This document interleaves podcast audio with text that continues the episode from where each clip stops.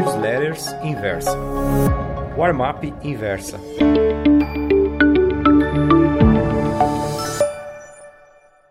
Oi, meus amigos. O título da Warm-up Pro de hoje é Crise passageira ou terceiro choque? Assim que, na noite de domingo, já dia claro no Extremo Oriente, o mercado de petróleo abriu, a alta foi de 20%. Afinal de contas, após o ataque às duas refinarias sauditas, as exportações do reino diminuíram em 50%, o que equivale a uma queda de 10% na produção mundial. Um aumento expressivo como esse, por sinal o maior da história de uma só tacada, é mais do que lógico. Quem estava vendido a descoberto não quis pagar para ver. Ou melhor, pagou os 20% que o mercado estava cobrando. Por outro lado, países que dependem da importação de hidrocarbonetos, como é o caso do Japão e da China, também trataram de aumentar seus estoques estratégicos. Daí a normalidade da subida. Mais tarde, com a abertura de Londres, petróleo Brent, e depois Nova York, petróleo WTI, West Texas Intermediate, o mercado se acalmou um pouco. Muito pouco. Às 15 horas, horário de Brasília, o WTI estava com uma alta de 15% na NYMEX.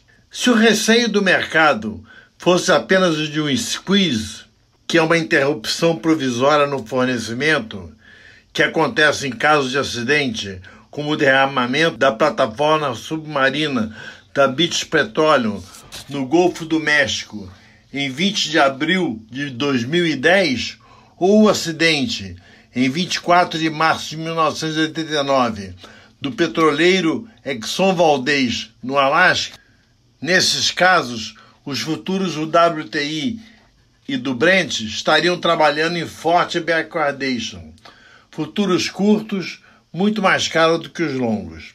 Só que não é o que está acontecendo dessa vez. Pudera. Donald Trump está acusando o Irã de estar por trás dos ataques e isso poderá ter graves desdobramentos.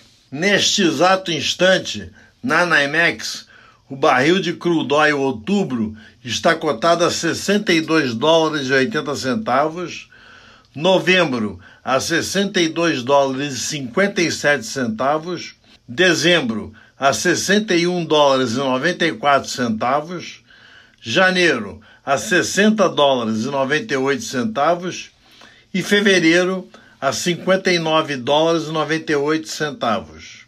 Essa pequena diferença entre um mês e o outro tem um significado expressivo.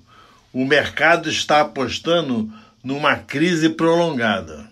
É verdade que não há hipótese de que em 1973, ano do primeiro choque, ou 1979, segundo choque, venham a se repetir?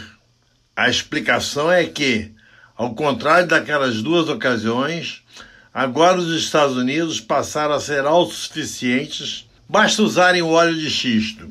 O mesmo acontece com o Brasil, com suas reservas do pré-sal.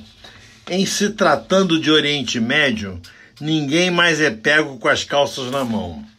Mesmo que rompa uma guerra entre a Arábia Saudita, com o apoio dos Estados Unidos, e o Irã, dificilmente vai haver racionamento. Mas o preço do barril mudou de patamar, e isso deverá permanecer por um bom tempo. O que é ruim para uns pode ser bom para outros. Este é o caso da Petrobras. Se a empresa continuar acompanhando as cotações internacionais, as ações podem disparar ainda mais. Mesmo que o governo se atenha ao custo de produção no Brasil, na hora de determinar os preços ao consumidor por aqui, não podemos nos esquecer que teremos leilões do pré-sal que se tornaram muito mais atraentes com esse novo conflito do Oriente Médio. Aconselho o caro leitor a comparações da Petrobras nos recuos. Buy dips. Mas não precisa esperar uma grande correção, não, pois ela simplesmente poderá não acontecer. Muito obrigado. Gostou dessa newsletter? Então me escreva contando sua opinião no warmap.inversapub.com. Um abraço, Ivan Santana.